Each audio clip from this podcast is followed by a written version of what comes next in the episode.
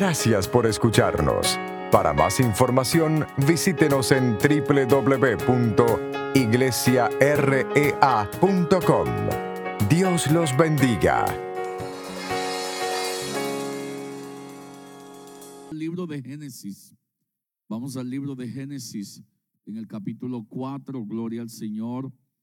Vamos a buscar ahí Génesis en el capítulo 4 y vamos a comenzar en el verso 1, gloria al Señor.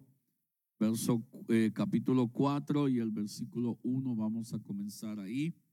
Gloria al Señor y vamos a tomar esa escritura como base para la enseñanza en esta tarde. Gloria al Señor.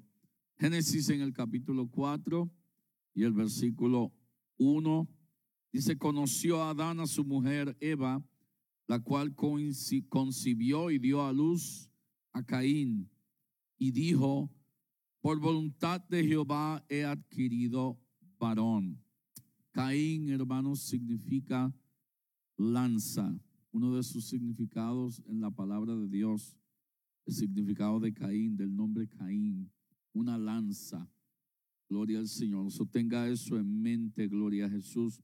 Verso 2, después dio a luz a su hermano Abel, lo cual también significa soplo o aliento.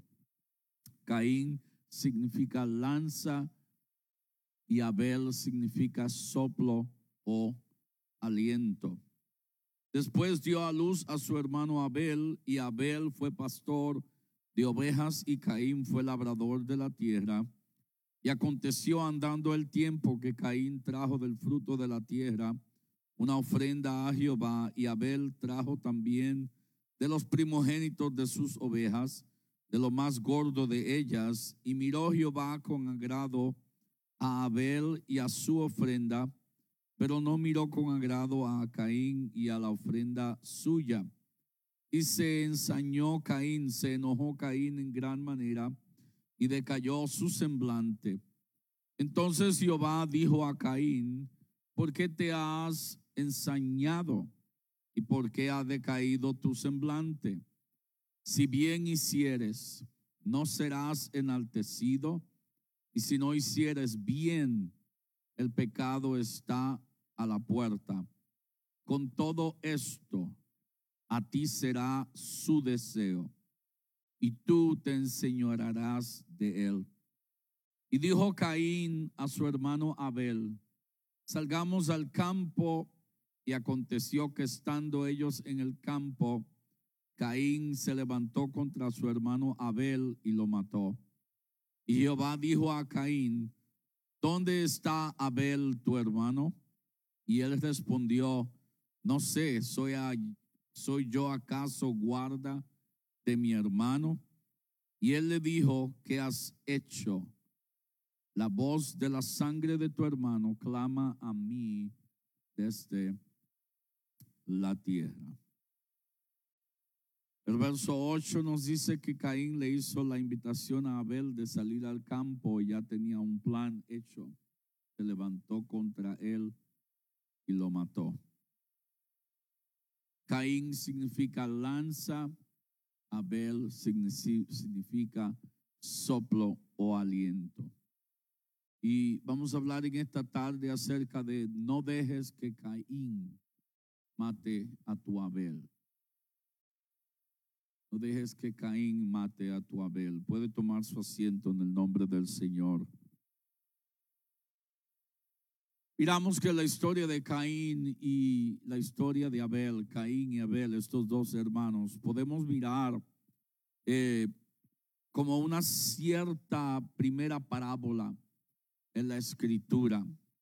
Podemos mirar que, que Vemos aquí lo ilustrado que es y, lo descriptivo que es el desprecio eh, que puede surgir, que puede levantarse aún entre dos hermanos.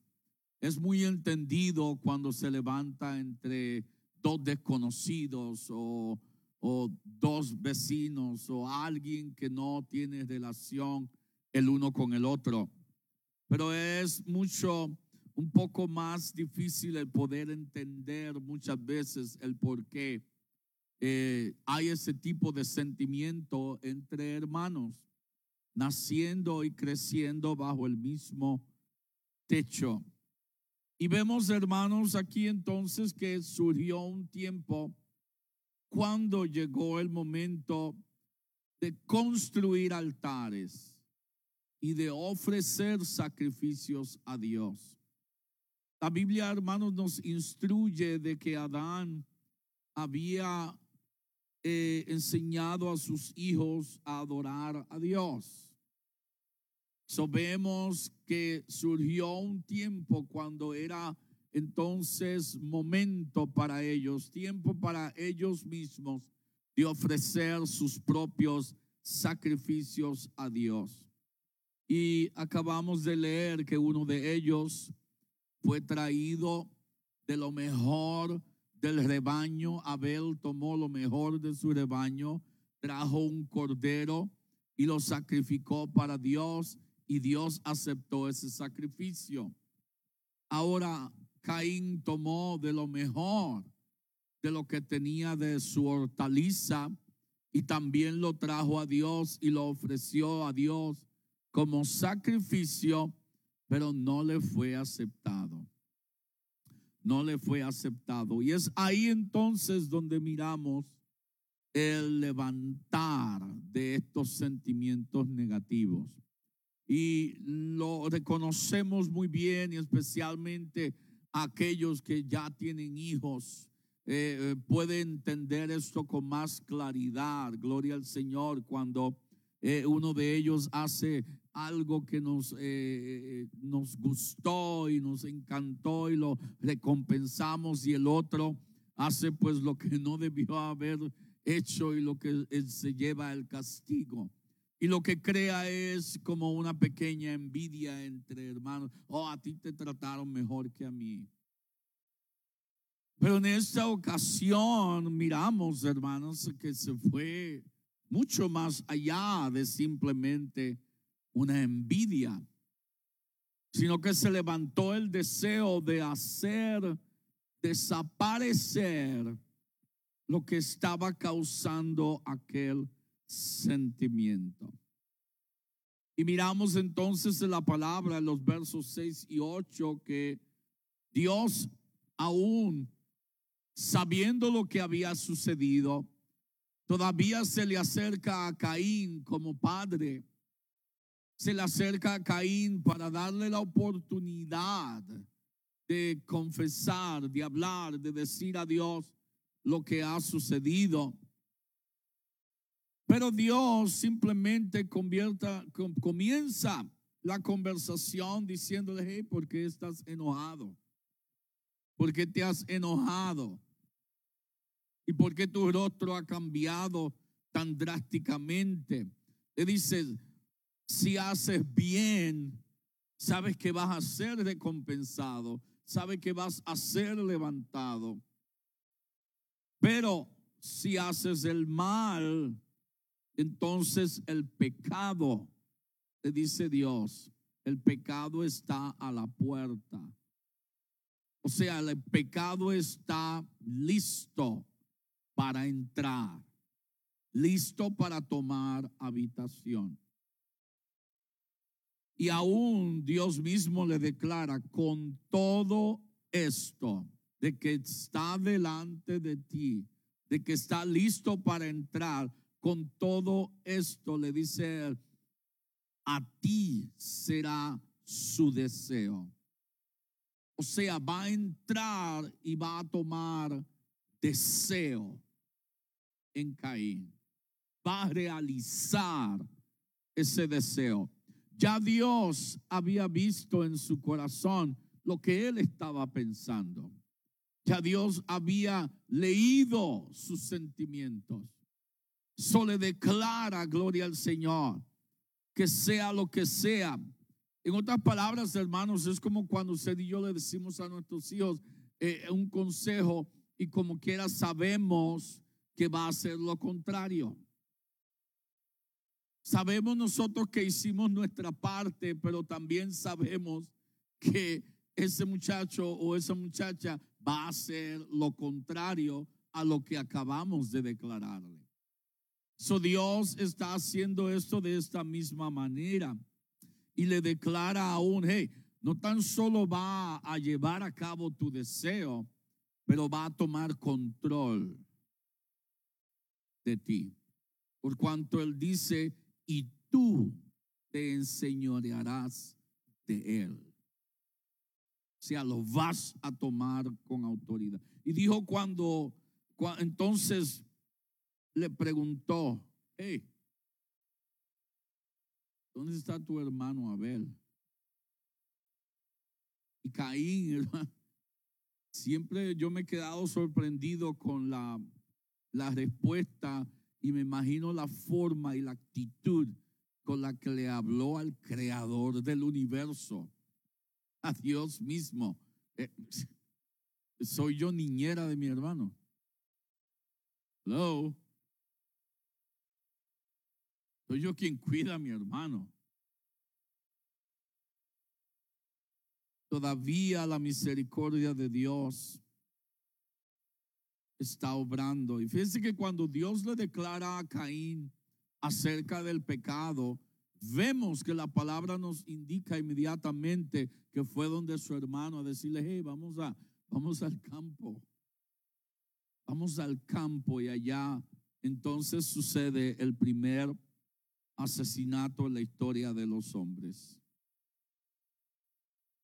Y yo estoy seguro, hermanos y hermanas, que creo y creo muy bien que podemos aprender algo acerca de Caín y Abel eh, y identificar estas ambas naturalezas, estas dos naturalezas en nosotros mismos.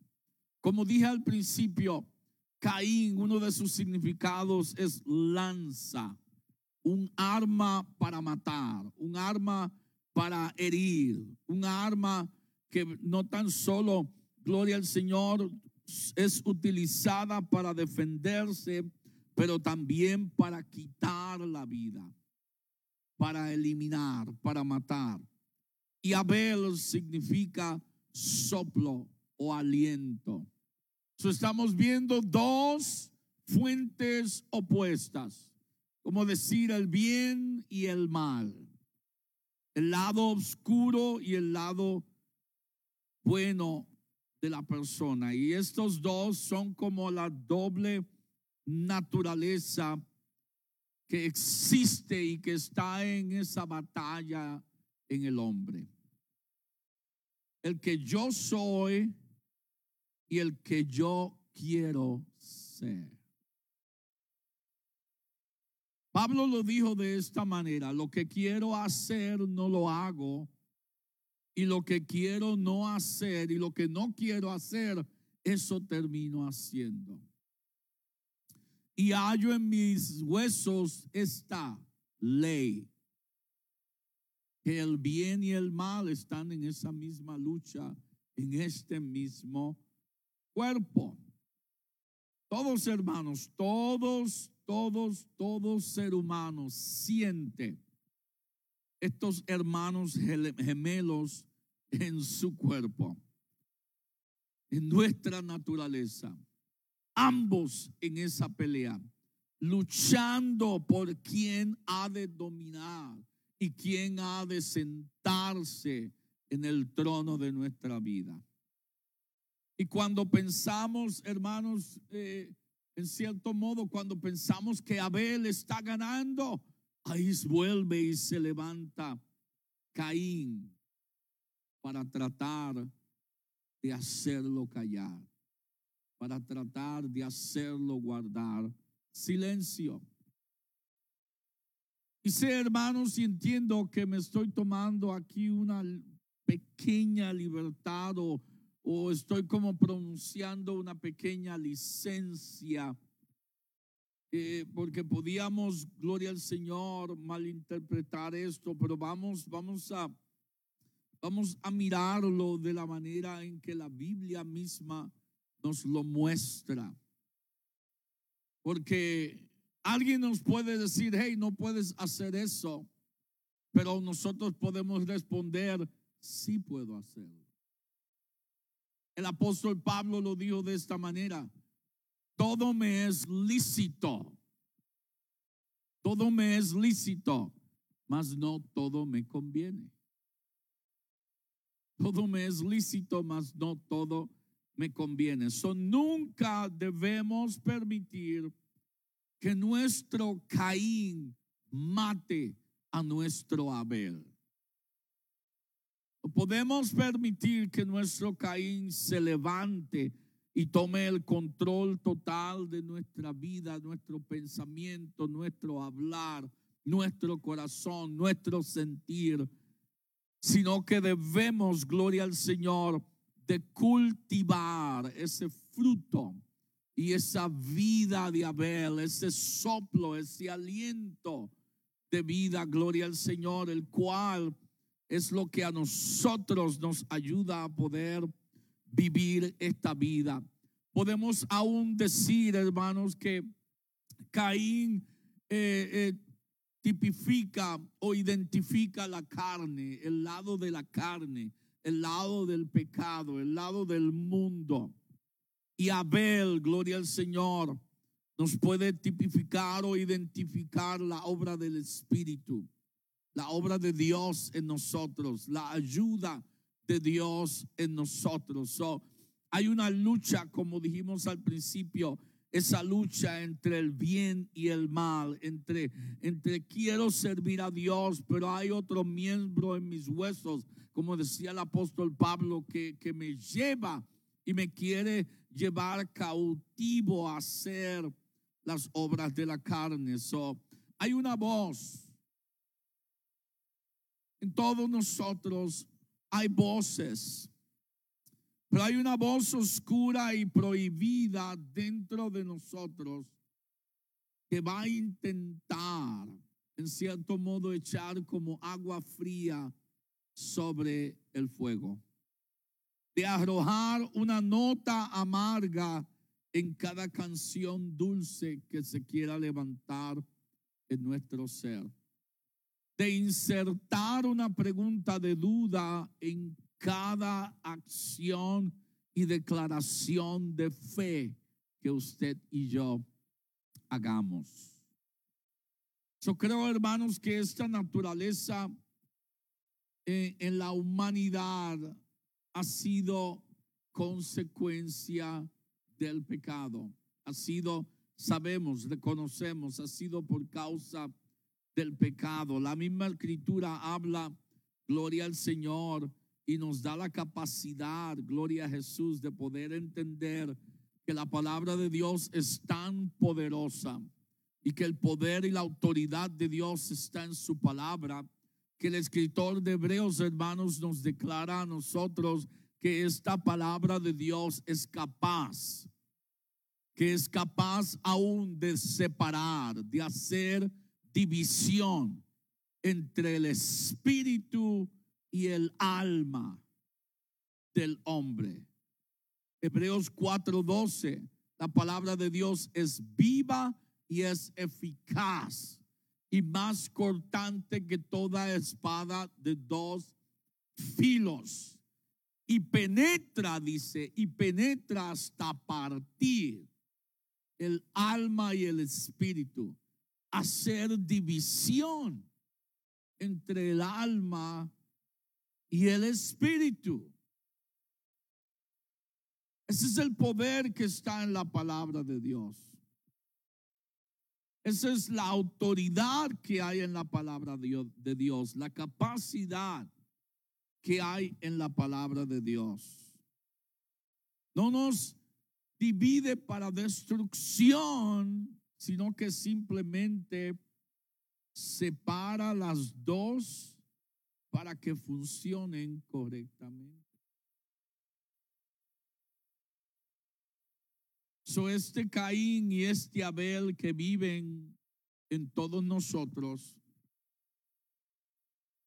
Jesús mismo se compadeció de sus discípulos cuando estaban soñolientos en la hora de su tentación, cuando la oración estaba a la orden del día. O sea, cuando la oración era lo esencial, era lo importante en ese momento. Sabemos que cuando el Señor regresó a ellos, los halló durmiendo y los despierta y le dice, eh, eh, ¿qué está pasando? Despierten, no han podido ni tan siquiera velar conmigo una hora.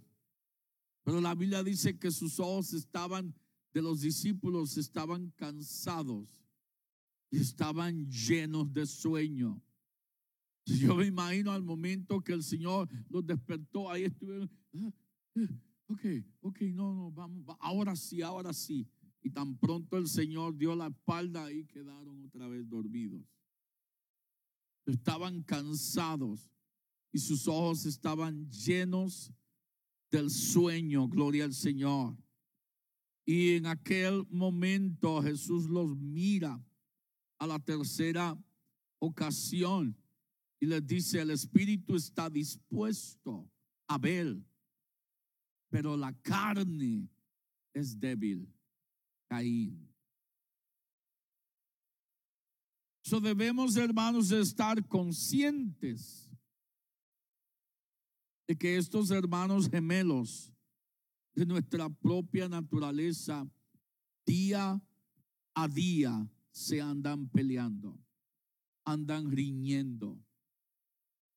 Y es muy, no hay que levantar teología o, o una revelación bíblica. Hermanos, inmediatamente cuando usted decide ayunar, es el día que más hambre le da. O le da hambre o le da sueño.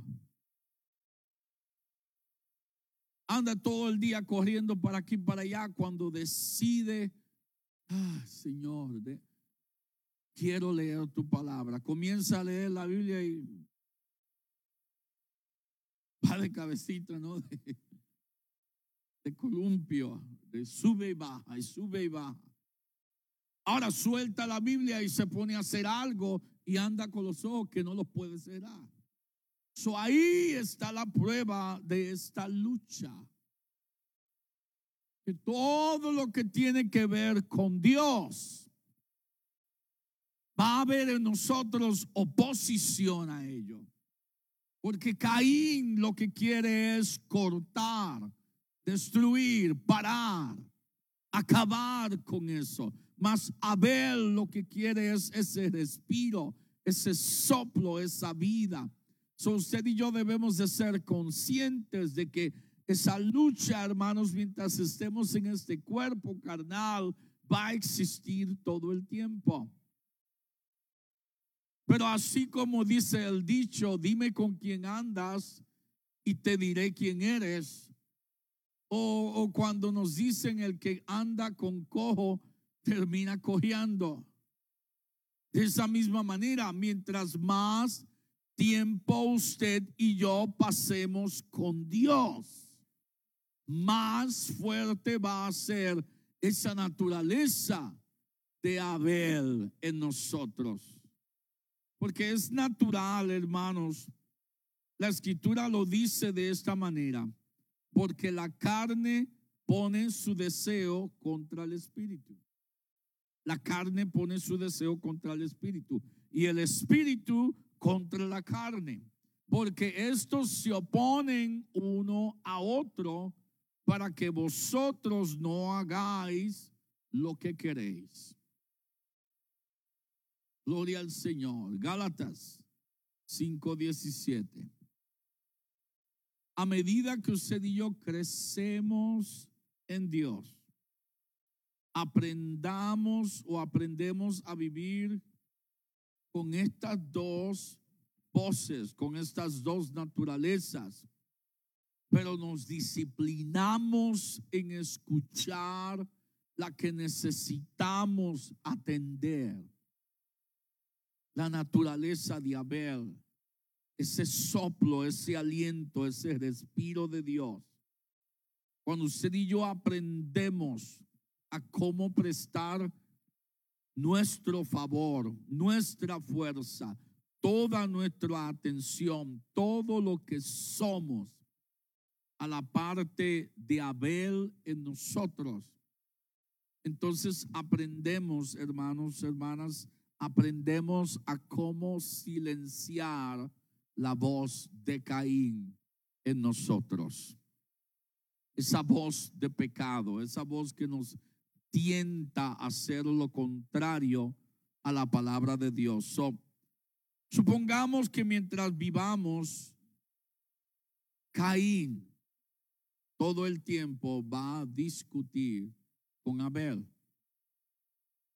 Sin embargo, debemos estar seguros de que nuestro Caín nunca mate a nuestro Abel. Que nunca alcance a nuestro Abel. Un gran ejemplo que pude entender en la palabra de Dios fue cuando Herodes tenía a Juan el Bautista preso. Y sabemos que la escritura dice que Herodes hizo un banquete e invitó a todos sus amigos y, príncipes y gentes importantes a aquel lugar y comenzaron la fiesta y a tomar y a, hacer toda su, su festividad y su hijastra jovencita dice la Biblia, de, de, bello parecer, comenzó a danzar delante de todos ellos. Y Herodes perdió la mente al verla danzar. Le dice, aunque me pidas el, la mitad del reino, yo te lo daría. Pídeme lo que quieras, hasta la mitad del reino y te será concedido. So, la muchacha quedó tan sorprendida que vuelve a la mamá le dice, wow, no sabe lo que este hombre me acaba de decir. Yo hice este y este y esto fue lo que él me dijo. ¿Qué, qué, qué le digo? ¿Qué le digo que me dé? ¿Qué le digo que me dé? Y la mamá de ella inmediatamente le dice, dile que te dé la cabeza de Juan el Bautista en una bandeja. Y la muchacha va, le dice, yo quiero la cabeza de Juan el Bautista en una bandeja. Y Herodes, por cuanto lo hizo públicamente y por juramento, dice la Biblia, le pesó aquella petición, pero tuvo que hacerla. Esto, hermanos, nos da a nosotros a entender que tenemos que tener mucho cuidado a las voces que eliminamos en nuestra vida. Por cuanto, aunque Herodes era un mal hombre, dice la Biblia que él estimaba a Juan el Bautista. No era convertido, no era creyente, no era seguidor de Juan el Bautista, pero lo es algo, algo halló en Juan el Bautista que lo estimaba como un gran hombre. La razón por la cual lo puso preso fue porque Juan el Bautista le dijo la verdad, hey, no te es lícito tener la mujer de tu hermano. Y para callarlo, lo metió preso. Y ahora el enemigo tomó la, ah, la oportunidad de callarlo para siempre, por cuanto aquel había sido el enviado de Dios para preparar camino para el Señor. Y Herodes, bueno, podemos decir, el enemigo puso esas palabras en la boca de Herodes, las cuales no pudo echar atrás. Y terminó destruyendo la única voz que él tenía en su vida. usted y yo podemos, hermanos, podemos nosotros también pronunciar por nuestros labios, si no tenemos cuidado, palabras que destruyan, voces que a nosotros nos es de beneficio en el reino de Dios. Que nos es de beneficio en el reino de Dios. So, tengo que tener mucho cuidado. Tengo que tener mucho cuidado. Porque lo que pasó con Caín, que mató a Abel, dice la palabra que la sangre de Abel comenzó a clamar a Dios desde la tierra. La sangre de Abel, no, no, no dice el alma de Abel, no dice el espíritu, la sangre de Abel clamó a Dios desde la tierra. Y miramos y debemos mirar esto como la voz de arrepentimiento. Esa voz que dice, ¿qué pasaría si voy a ese lugar? ¿Qué pasaría si hago esta acción? Que si tan solo voy por un momento esa voz, gloria al Señor, en la cual nos ayuda muchas veces a no seguir a la multitud. Es un truco, hermanos, que el enemigo utiliza en este tiempo de que si porque muchos lo están haciendo, entonces yo creo que está bien porque muchos andan haciéndolo.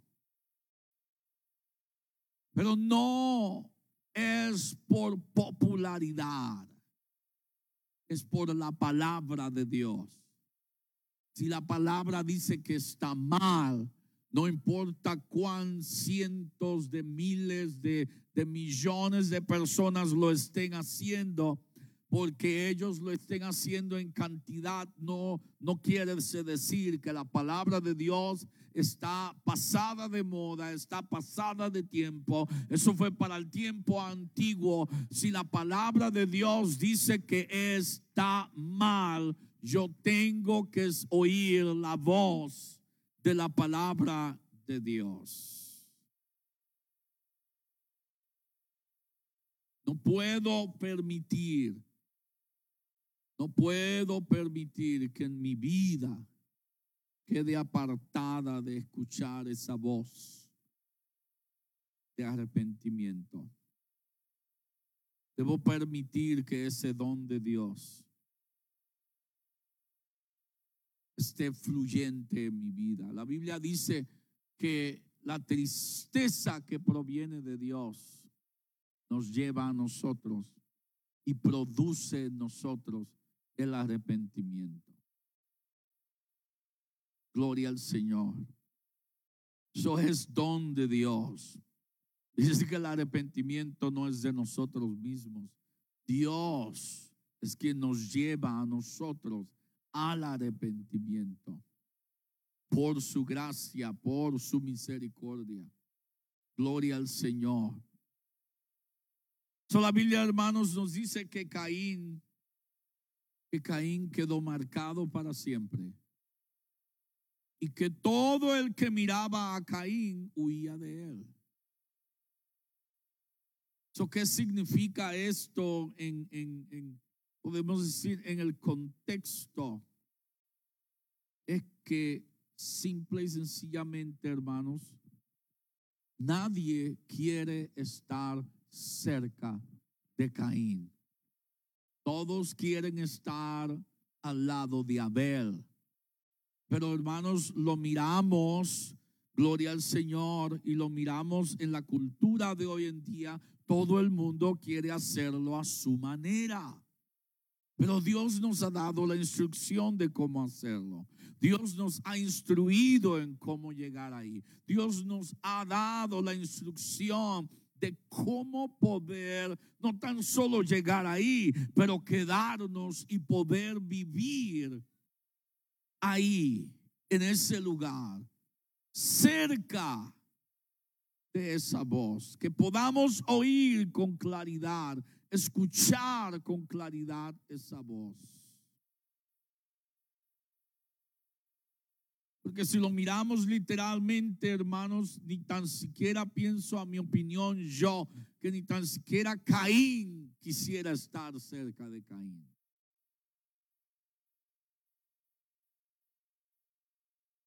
Nadie quiere escuchar todos los problemas.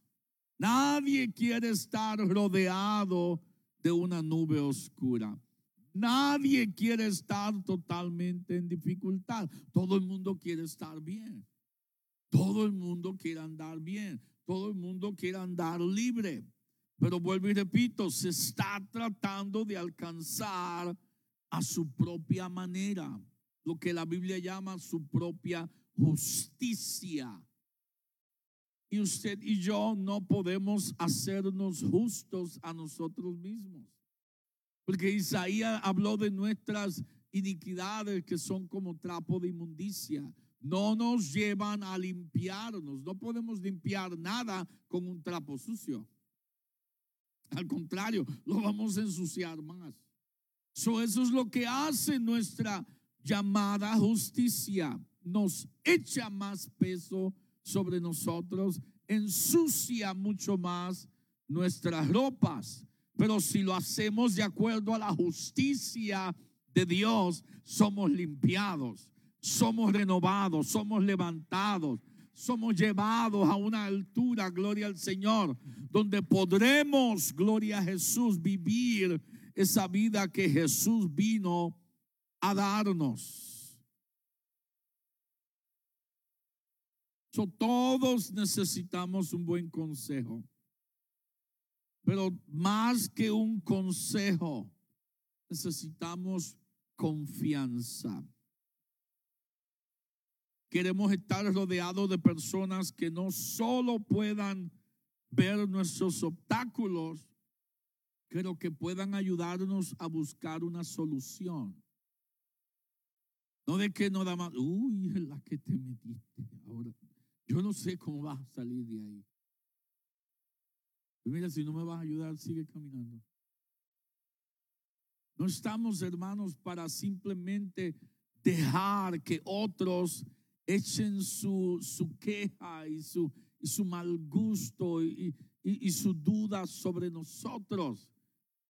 Como hemos dicho anteriormente, Dios no nos creó para burro de carga. Dios nos creó para ser libres. Dios nos da libertad. Dios nos hace libres para poder levantar manos con libertad, para poder llegar a Él con libertad, para poder alcanzarle a Él y poder lograr las cosas que Él ha puesto delante de nosotros. Pero si hay mucha carga sobre mí, ¿sabe qué? Me voy a cansar en el camino, voy a estar todo el tiempo agotado. No voy a poder hacer nada. So tengo que asegurarme de rodearme de gente que puedan hablar fe en, a mí, que me puedan ayudar, que puedan darme eh, eh, y ayudarme en alabanza, en oración, en, ánimo, gloria al Señor, en que sí está bien que mire la situación y dice, wow, está difícil, pero sabes que con Dios vas a poder llegar. Con Dios vas a poder lograrlo. No de que, wow, está difícil, no creo, no creo que de esta salga. Pero mira, si no crees, síguelo por ahí porque necesito a alguien que crea conmigo. Necesito a alguien que se acerque conmigo, que podamos ponernos de acuerdo, gloria al Señor, porque Dios bendice, gloria a Jesús, esa unidad. Él mismo lo habló, si dos de vosotros se pusieren de acuerdo en una misma cosa, aquí en la tierra les será hecha por vuestro Padre que está en los cielos, gloria al Señor. Dios va a bendecir esa unión. Dios va a bendecir esa unión.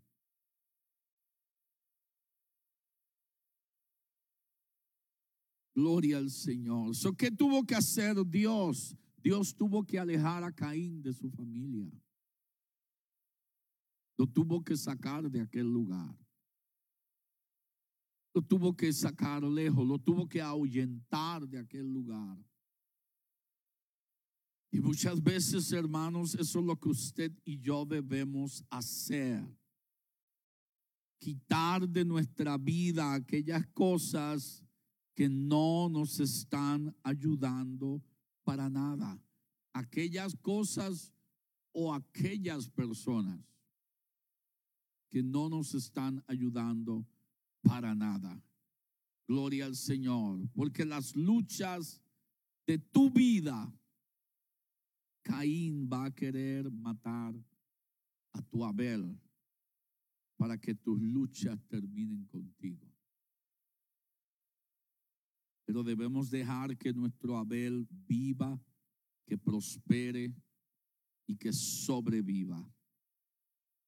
El apóstol Pablo declaró estas palabras a la iglesia en Efesios, en el capítulo 3, versículos 14 al 21, donde él habló diciendo, por esta causa doblo mis rodillas ante el Padre de nuestro Señor Jesucristo, de quien toma nombre toda familia en los cielos y en la tierra, para que se os dé conforme a las riquezas de su gloria el ser fortalecidos con poder en el hombre interior por su Abel, por su espíritu, para que habite Cristo por la fe en vuestros corazones, a fin de que arraigados y cementados en amor, o sea, firmes en un fundamento, sobre un fundamento firme, el amor de Dios. Seáis plenamente capaces de comprender con todos los santos cuál sea la anchura, la longitud, la profundidad y la altura, y de conocer el amor de Cristo, que excede a todo conocimiento. ¿Para qué? Para que seáis llenos de toda la plenitud de Dios. Y entonces les declara, y aquel que es poderoso para hacer todas las cosas mucho más abundantemente de lo que usted y yo podemos pedir o entendemos según el poder que actúa en nosotros. A Él sea la gloria en la iglesia en Cristo Jesús por todas las edades, por los siglos de los siglos. Amén. El apóstol Pablo sabía lo que estaba hablando. Él sabía, gloria al Señor, que si los efesios se quedaban arraigados juntos buscando a Dios, Dios iba a recompensar esa búsqueda y Dios los iba a fortalecer y Dios los iba a llenar y Dios los iba a poner en un lugar firme. Porque hermanos de la ciudad de Éfeso donde estaban viviendo, las cosas no eran color de rosas. Había persecución, había dificultad y no era de que los metían tanto presos, también los echaban a la muerte. So él quería, gloria al Señor, que pusieran toda su confianza en el Señor, porque no hay nada más firme que el amor de Dios. Es por eso que le dice para que arraigados y cementados en amor, no en cualquier amor, en el amor de Dios, estuvieran ellos firmes y constantes y que a la misma vez que Dios los afirmase en su amor, les iba a dar a conocer cuán ancho era ese amor, cuán alto era ese amor, cuán profundo era ese amor y cuán largo era ese amor. O sea, Dios le iba a dejar saber a ellos que su amor era interminable, que no había fin que no había fin para encontrar, gloria al Señor, hasta aquí llegó el amor de Dios, no, sino que le estaba diciendo, hey, van a estar caminando y caminando y mirando y buscando y profundizando y todavía va a haber mucho amor más. Y les declara entonces quién lo va a hacer. Aquel que es poderoso para hacer todas las cosas no le dijo aquellos, le dijo aquel, aquel que es poderoso para hacer todas las cosas mucho más abundantemente. Está diciendo, Él las hace mucho más maravillosas de lo que nosotros de la, de- de- de la manera que usted y yo le pedimos. Le pedimos de una manera y Él lo hace mucho más maravilloso todavía, mucho más grande todavía. Aleluya. Y está entonces terminando diciendo ese mismo poder, hablando del poder del Espíritu Santo que opera en ellos, que operó en ellos y que opera en nosotros. Y con ese mismo poder, el Señor los perfeccione, los defienda, los guarde, los cuide en el Cristo de la gloria, en la iglesia, en el nombre del Señor. Aleluya. Gloria a Jesús. Levantemos nuestras manos, levantemos nuestro corazón a Él. Oh, gloria al nombre de Jesús. Bienvenidos a Refrescando el Alma. Devociones para inspirar su camino con Dios. He aquí su anfitrión, Félix Delgado.